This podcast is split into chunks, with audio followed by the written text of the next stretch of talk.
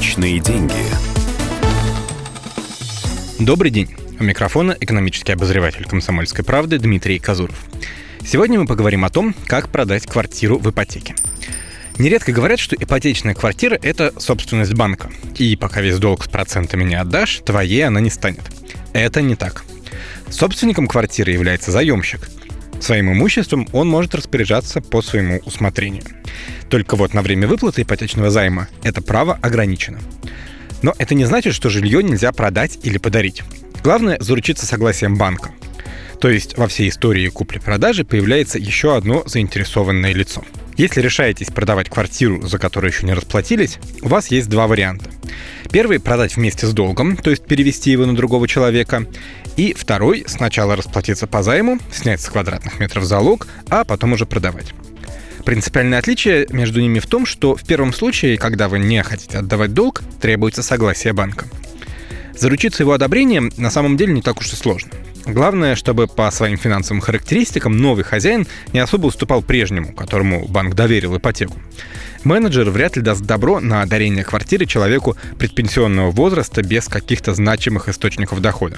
Ему же по кредиту платить, а с таким клиентом слишком велики риски.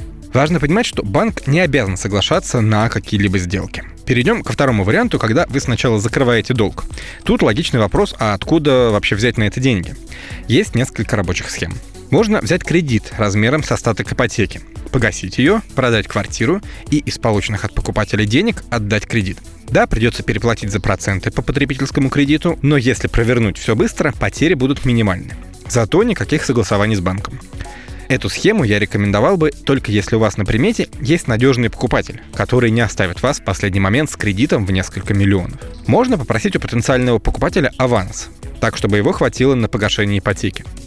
Тут уже он берет на себя риски, но минимизировать их поможет грамотно составленный договор купли-продажи.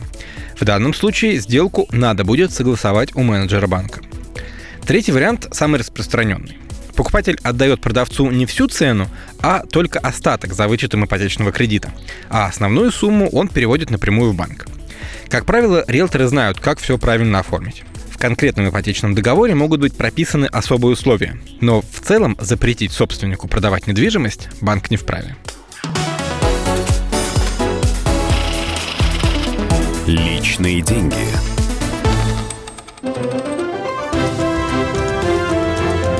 Радио «Комсомольская правда».